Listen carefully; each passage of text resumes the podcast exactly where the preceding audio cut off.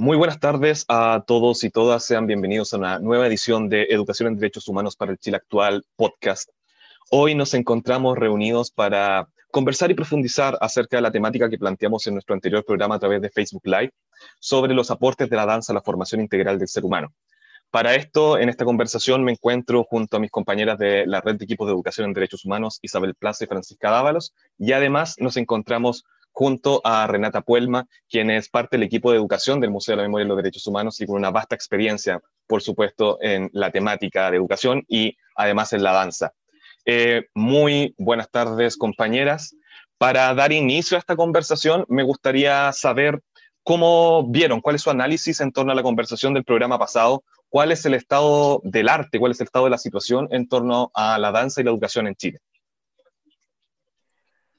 Hola Adolfo, eh, aprovecho de presentarte yo a ti, Adolfo Ramírez, del área de educación del Museo de la Memoria. Muchísimas gracias.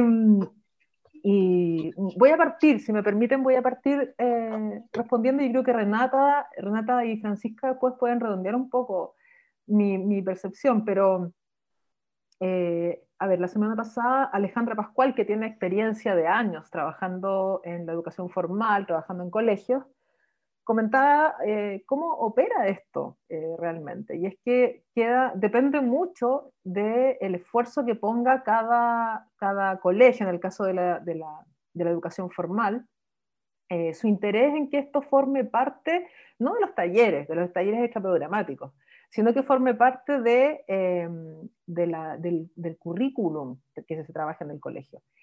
Y, bueno, como Renata y yo conocemos muy bien la historia del rey Mapu y su relación estrecha con, con la danza que ha estado siempre presente, em, podemos decir que efectivamente eh, son solo ganancias, solo ganancias y, que, y que se pierden por algo que comentaba, decía muy claramente Alejandra Pascual, que esto de la priorización curricular, y la priorización curricular ya sabemos cómo opera, o sea, hay ciertas materias que se consideran indispensables, y el cuerpo siempre es el gran olvidado. El gran olvidado para estudiantes, en su formación y desarrollo durante toda la educación eh, escolar, pero no olvidemos también la docencia, el cuerpo docente, que está ausente, que ni siquiera tiene clases de educación física, así por decir algo. Eh, y es el momento en la vida de cualquier ser humano donde se da la posibilidad de experimentar de otra manera, ¿sí? de otra manera, las posibilidades del cuerpo, de conectarse consigo mismo, de, desarrollar la expresión, desarrollar la creatividad, y bueno, y de ahí una serie de, otras, de, otro, de otros ámbitos. Porque después de eso, esto solo continúa si tuvimos la ocurrencia, nos pusimos muy creativas y, nos apoyaron en la casa de entrar a estudiar, por ejemplo, danza, ¿sí? cuando ya nos vamos a ir a la técnica y hay otro derrotero. Pero esto de la educación, la educación corporal integrada a un currículum va más allá de la expresión performática. Ese es un objetivo al que llegamos. Pero antes que eso, hay toda un área que se desarrolla, que es enriquecimiento y que entonces ahí da cuenta de un desarrollo integral. Eh, es lo que diría por, mi parte. Renata, no sé si tú ahí hay algo, estoy segura que puedes aportar. Sí, o sea, bueno, yo también hice clases de movimiento en escuelas dentro de este mismo formato porque simplemente al colegio le pareció una buena idea, pero como decimos, no está garantizado dentro del currículum escolar.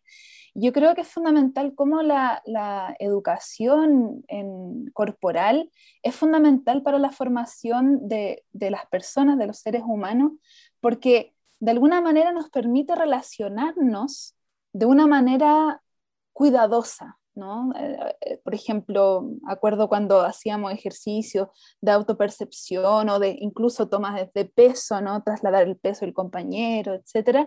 Hay una, relación del cuerpo con el cuidado, con el entorno de reconocer límites, de, reconocer posibilidades de construcción y de diálogo entre personas diversas. Y yo creo que eso era fundamental eh, y que lo entrega las danzas, ¿no?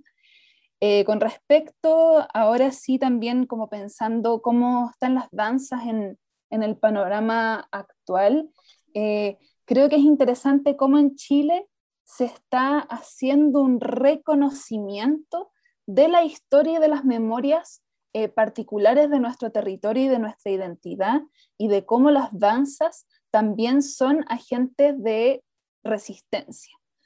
Vemos sobre todo cómo las danzas salen a la calle, cómo manifiestan y cómo exigen también una sociedad mejor y se vuelven también agentes activas en esta construcción de sociedad que estamos viviendo hoy actualmente. Y yo creo que toda esta generación no joven y no tanto, y bueno, toda en general, eh, se hace parte desde el cuerpo, ¿no? Y de decir, nuestro cuerpo también está aquí activo y no es solo un cuerpo productivo, porque como tú decías allí, el único cuerpo que importa al parecer es el que produce, ¿no? Sin tener conciencia de este, sin cuidarlo, sino que explotándolo. Entonces yo creo que esa conciencia que ofrece también la educación eh, corporal desde las danzas eh, implica eso, comprender que hay que cuidar este cuerpo que es el único que tenemos y es además eh, nuestra primera línea de relación con las otras personas, ¿cierto? Es muy interesante lo, que plantean, porque para quienes no venimos eh, desde el mundo de la danza, nuestra relación obviamente siempre ha sido bastante lejana. Y de hecho tomo palabras de Isabel y palabras de Renata. O sea, en el currículo escolar yo recuerdo cuando era alumno, eh, danza era relacionado solamente para septiembre, cuando estábamos haciendo esta alegoría folclórica, eh, pero también eh, poderosamente me ha impactado mucho en el último periodo a través de las protestas, bueno, desde el 2011, cuando ya me empecé a sumar a, movimientos en la calle, que precisamente la danza y la corporalidad ha sido utilizada también como un instrumento de carácter político, un instrumento que ha permitido expresar de maneras distintas. De hecho, creo que recuerdo mucho los titulares de prensa para el 2011, donde se destacaba eh, esta variedad de métodos de protesta, dentro de los cuales la danza siempre tenía un rol fundamental. Por lo que, claro, o sea, escuchándolas, me, doy cuenta que lamentablemente nuestra formación nos privó de un dispositivo de comunicación, de un, de un dispositivo de, de, herramientas para poder eh, relacionarnos de una manera completamente distinta y no solamente meramente eh, utilitaria con nuestro cuerpo.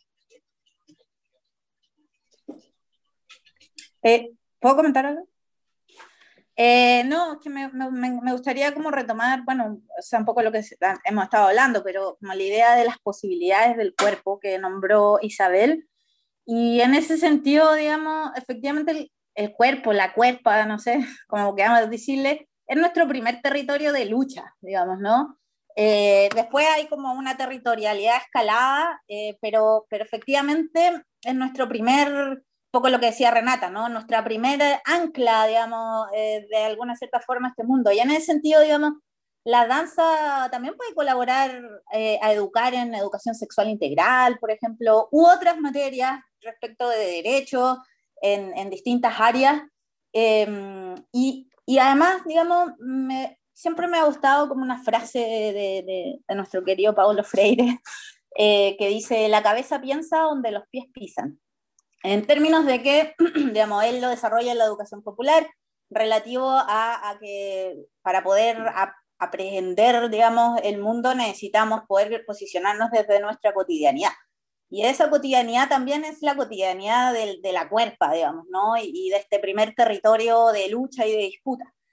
Eh, y en ese sentido, digamos, la danza aparece como un elemento sustancial para, para la educación en derechos humanos y, y para digamos, expandir la posibilidad de exigir los derechos, ¿no? Sí, fíjate que respecto de eso, Francisca, bueno, yo tengo que decir que, trabajo en, una, en, la, en la Escuela de Pedagogía en Enseñanza Básica ¿sí? de la Universidad Academia de Humanismo Cristiano, y ahí el ramo que yo doy es cuerpo, espacio, movimiento. Creo que es la única, eh, la única escuela de pedagogía en enseñanza básica que tiene un ramo así. Yo hice el sondeo, o sea, y no encontré otra que tuviera eso como parte de los ramos de formación en primer año además. Y, y, la verdad es que ahí, un poco recogiendo lo que tú dices, yo explico algo muy, muy, muy básico y es cuál es el, qué es lo que hace que pasemos de eh, emerger, de nacer y, y, ser guaguas a de pronto encontrarnos parados en dos pies y poder caminar y sentarnos. y eso es el movimiento. Es el movimiento, es la posibilidad de que el cuerpo entre en contacto con, una materia que le, permite propulsarse, que le permite empujar y propulsarse, y además es el interés por ir hacia algo, ¿sí? el interés por explorar, la curiosidad, la necesidad también. Y algo ocurre, y es lo que le, trato de explicar a estudiantes para que entiendan el sentido y la importancia de esta materia. Algo ocurre en el camino que nos cuartan eso que es un impulso natural, el impulso natural de movilizarnos por explorar, por explorar y salir a, descubrir con curiosidad y por poder experimentar, es algo que en algún minuto se corta de cuajo em, por una institución, la que sea, eh, por una cultura también, una cultura, y ahí lo, vemos cuando vemos las diferencias culturales, por ejemplo, con parte de la, migración, que ha llegado a nuestro país, y uno ve que hay una relación con el cuerpo que es otra, absolutamente otra. Y yo lo único que espero es que permee desde allí hasta hacia la nuestra y no que la nuestra les, gane a, a, esas otras formas de relacionarse con el cuerpo. Bueno, esas relaciones con el cuerpo que son, que son que son subjetivas, pero que también provienen de justamente de, sensaciones, de sentimientos, de algo que no es tangible. Eso no lo, vamos, no lo vamos a trabajar con la educación física, porque siempre ponen esa excusa. Eso no se trabaja con la educación física. La educación física permite otras habilidades, desarrollar otras habilidades. Entonces yo creo que eso es sumamente importante considerarlo. Por eso me parece importante que estudiantes, estudiantes que se estén formando para ser profesores y profesoras de de niños y niñas tengan este, este, esta, esta herramienta, ¿no? una herramienta que tuvieron y perdieron. Creo que es bueno también que forme parte de la profesionalización de educadores. Sí. No sé si a ustedes les parece esto que estoy planteando. Sí, totalmente. Y además, bueno, retomando un poco lo que decía Francisca con respecto a aprender realmente algo, eh, la noción de escuela que tenemos actualmente está tendiendo cada vez más a diferenciar, ¿no? O, a decir que el conocimiento se separa, ¿verdad? Una cosa es la ciencia, otra cosa es la danza, otra cosa es esto, cuando yo creo que es todo lo contrario. ¿De qué manera mejor vamos a aprender física que a través del movimiento? La fuerza centrípeta, eh, la masa, la fuerza de gravedad, son todos elementos que nosotros podemos experimentar a partir del movimiento y, en el cuerpo. Entonces, cuando decías como, como la danza puede también ayudar a, formar en educación sexual o una serie de otros elementos, es así. O sea, cuando, no sé, practicamos eh, improvisaciones o danzas de contacto, también allí estamos educando en, eh, bueno, en consentimiento, ¿no? Cuán lejos yo voy, cuáles son los límites del otro, de la otra. Entonces yo creo que eso también es como muy importante de entender, que la danza no es lo que hacen los bailarines, ¿no? La danza también es cómo se va organizando los cuerpos sociales en un espacio-tiempo determinado. Es como cómo se mueve mi cuerpo en esta cultura y cómo interactúa con esas otras culturas cuerpo con las cuales me, encuentro. Entonces ahí también eh, con lo que decía Isabel me parecía muy interesante cuando, sé, que a mí me parece qué manera más democrática de relacionarnos con un otro, con una otra, ¿cierto? Es bailar juntas, ¿no? Es como conocernos en eso fuera de los prejuicios o de cualquier otra cosa que se pueda poner entre medio. Es como un lenguaje que realmente nos atraviesa a todos los seres humanos simplemente por ser tal. Eso quería como sumar a partir de, de lo que estábamos hablando.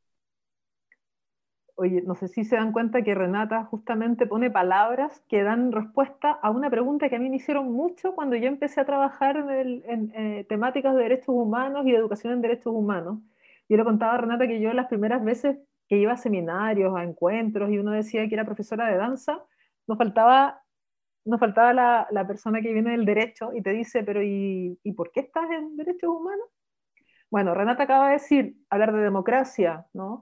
Eh, bueno, Renata, Francisca, ¿no? Acaban de hablar de democracia, de, oportunidades para, además integrar, de igualdad, de mm, además eh, eh, propiciar el respeto por el otro, por la otra, entenderlo porque lo estás viviendo, lo estás experimentando, no porque te lo están eh, enseñando con un, a, partir de un tratado o una ley, sino que lo estás experimentando.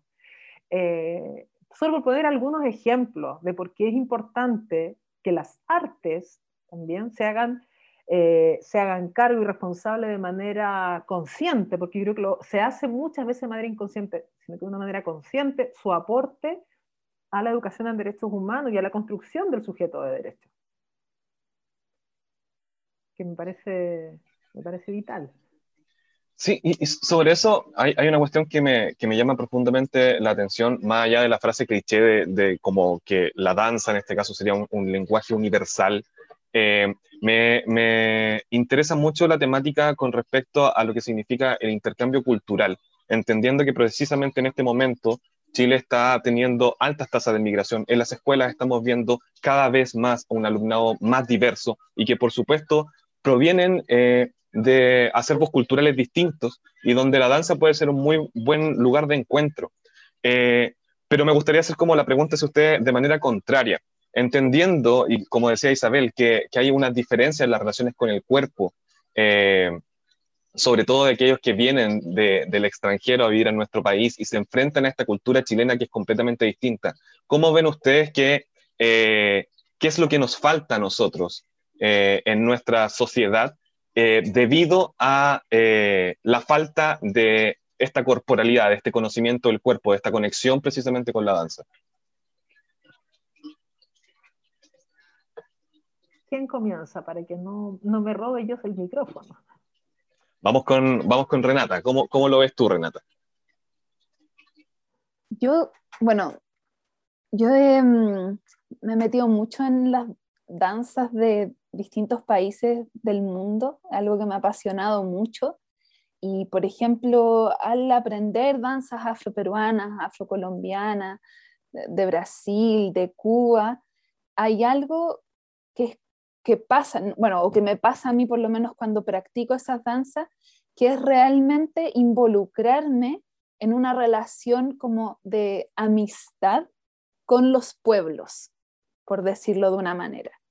Porque si yo bailo esto, tengo que también conocer la historia, tengo que poder relacionarme con los problemas políticos, sociales, que, que dan inicio incluso a esas corporalidades. Estoy hablando incluso de afro, o sea, de danzas afro, que contienen la historia de la esclavitud.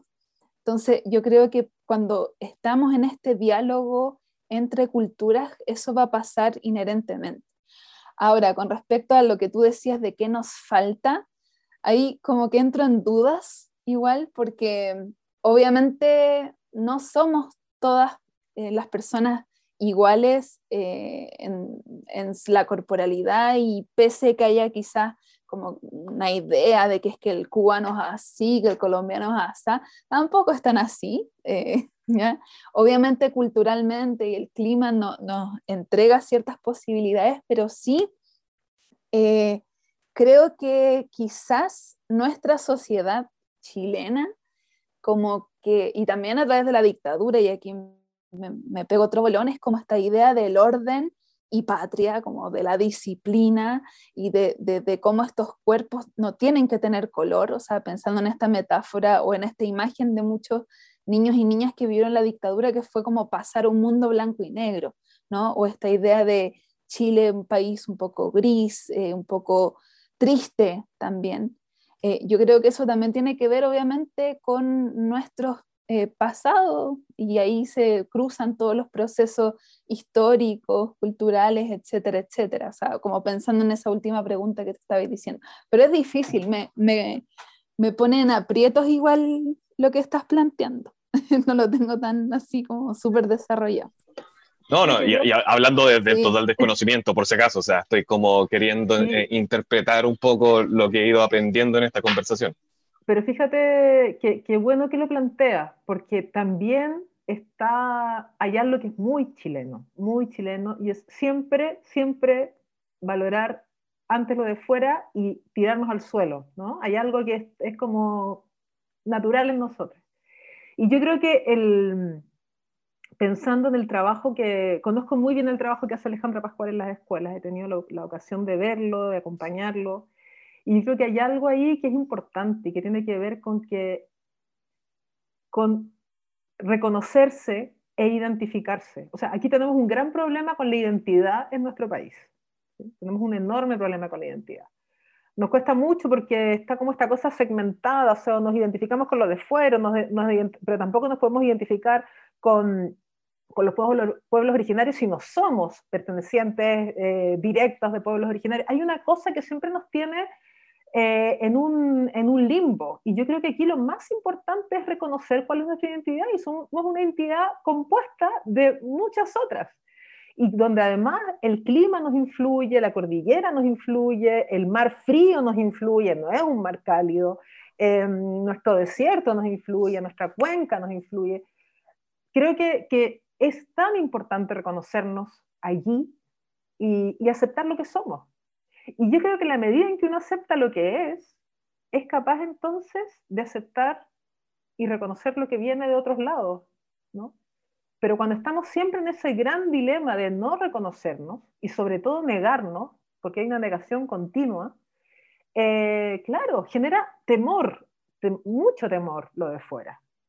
Y sobre todo lo de fuera si no es hegemónico. ¿Verdad? Si no proviene de la concepción hegemónica del norte, ojalá lo más clara posible.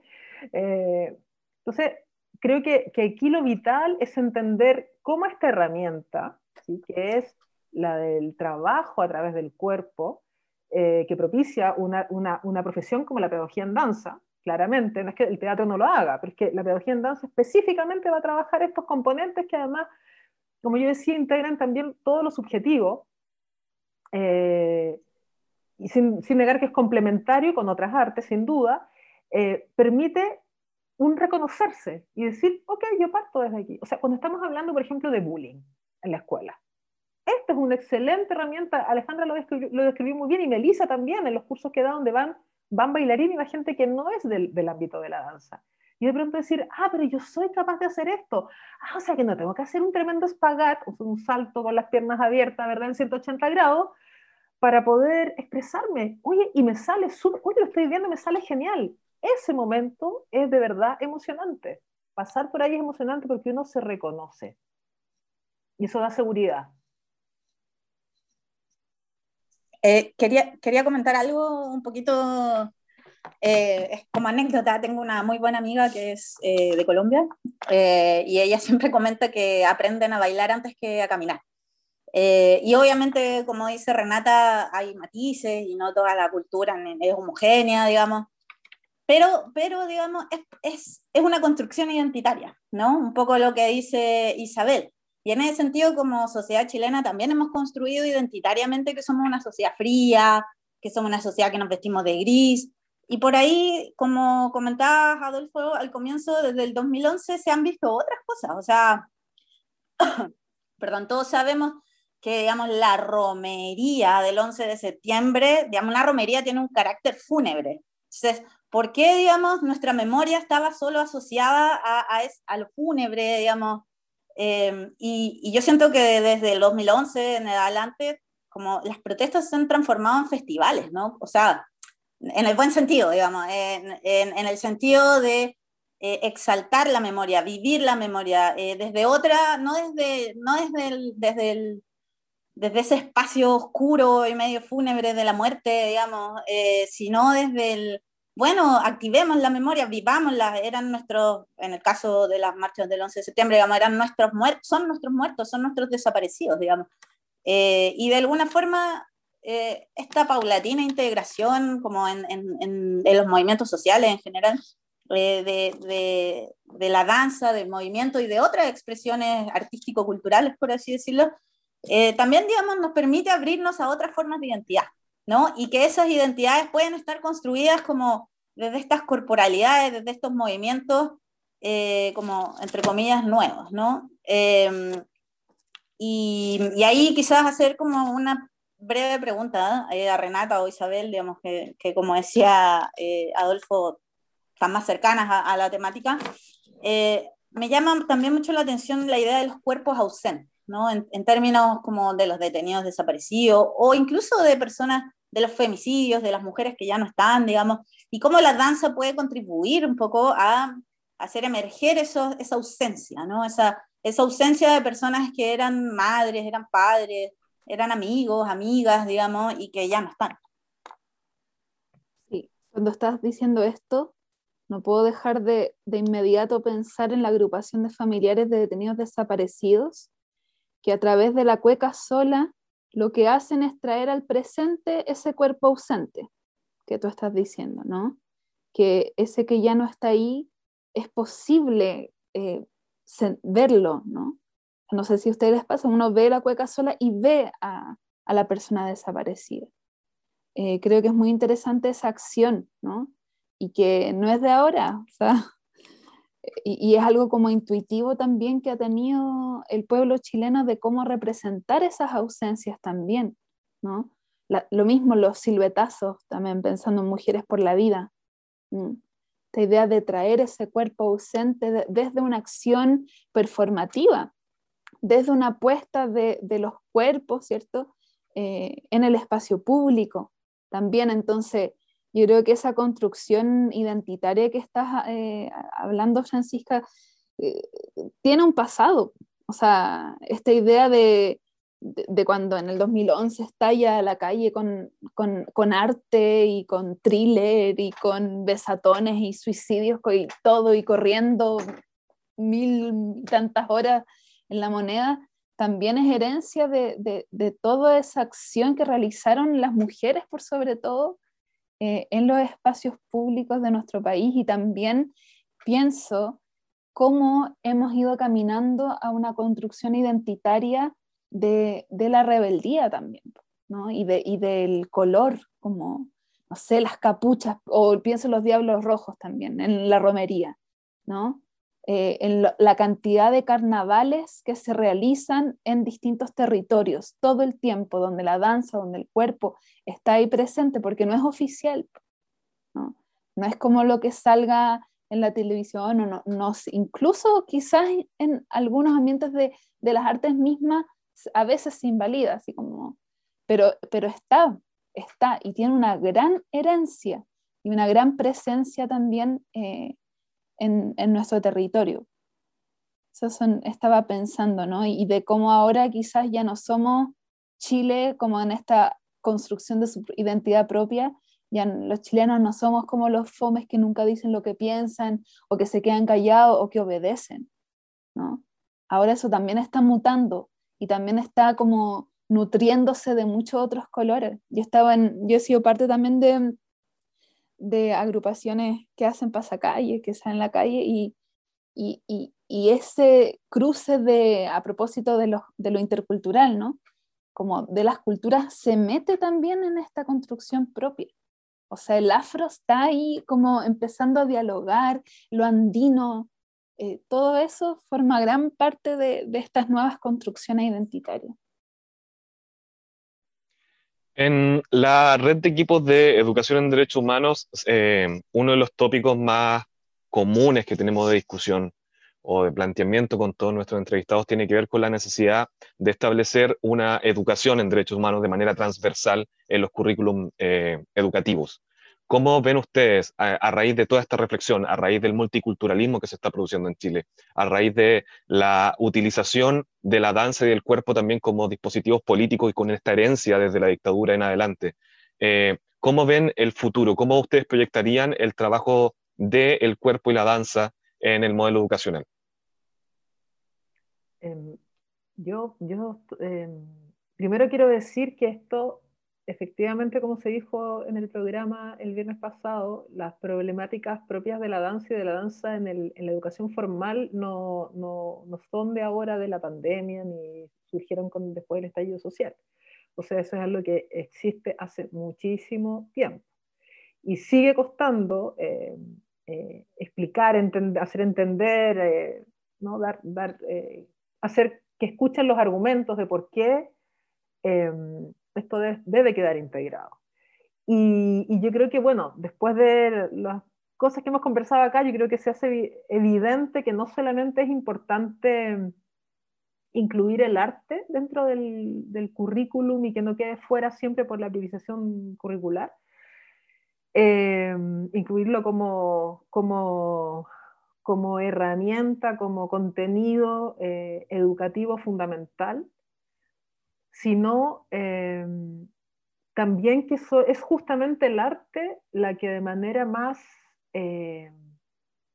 más específicamente, no sé, voy a inventar, creo, una frase como vivencial, ¿sí? nos permite entendernos como sujetos de derecho. Yo creo que es la que permite permear, llegar, llegar a, ese, a eso que, que, lo entendemos siempre como un contenido de fuera. Yo creo que lo más importante en la educación en derechos humanos es que cada ser humano le encuentre el sentido a su propia vida, que eso afecta a su propia vida y a cada etapa de su vida.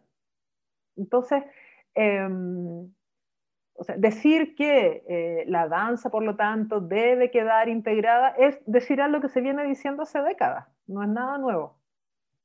Pero sí me parece que va a ser importante insistir en que la danza y el arte es una tremenda herramienta que se está desperdiciando, porque, por cierto, hay muy buenos y buenas profesionales de las artes en nuestro país y esperemos que no tengan que irse para encontrar eh, lugares que les ofrezcan mejores oportunidades.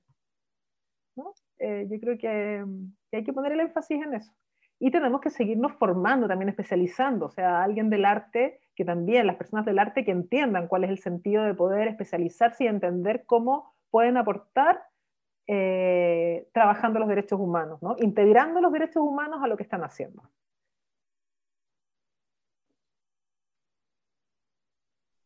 Renata, de tu experiencia, que sabemos que has trabajado con danza, que trabajas como media hora en el Museo de la Memoria, de, Museo de, la Memoria y los Derechos Humanos, eh, ¿cómo ves tú la proyección de este trabajo? Primero, muy de acuerdo con lo que acaba de decir Isabel, y creo que me sumo completamente.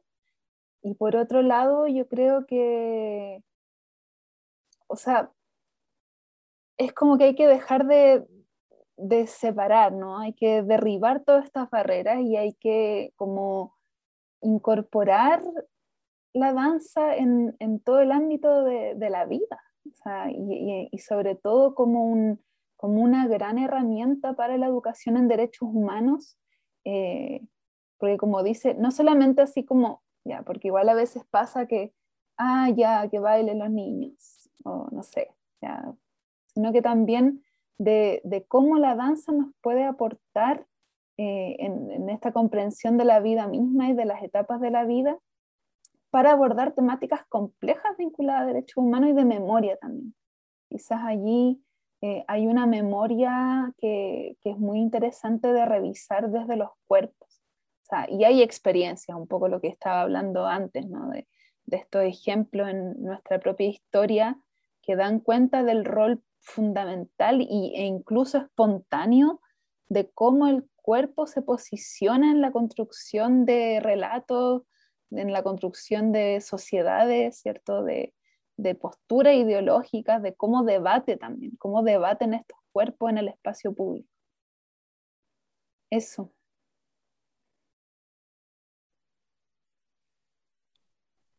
Yo quería añadir una cosa. que no, no tanto respondiendo a tu, a tu pregunta, sino algo que me dio vuelta. Siempre estoy mirando, mirando la, la prensa y las noticias y, y, de repente saco el dato, en este caso va a ser como el dato alfombra roja, ¿ya? y se rían un poco de mí. Yo hace muchos años que no veía los Oscars. Y este año los vi. Y hubo una cosa que me llamó mucho la atención y que pasó con la nadie, le, nadie hizo eco, o yo no escuché a nadie que hiciera eco de, de ello, ¿sí? y que tiene que ver con un comentario con el que parte el, el que ganó, creo que fue la mejor película extranjera, que es una película danesa, em, y el director, si mal no recuerdo, ¿no? Eh, dice, parte su speech diciendo que eh, está muy agradecido porque Dinamarca, el Estado danés, otorga todas las ayudas necesarias y, todas las posibilidades para que eh, la gente pueda desarrollar eh, su arte. Y eso nadie lo comentó, absolutamente nadie, nadie, no sé, pues estaba en un programa X en la tele, que nunca la veo, así que por eso me recuerdo, y nadie, incluso un par de actores invitados como súper, nadie comentó, pasó absolutamente colado, eh, a lo que a mí me parece fundamental.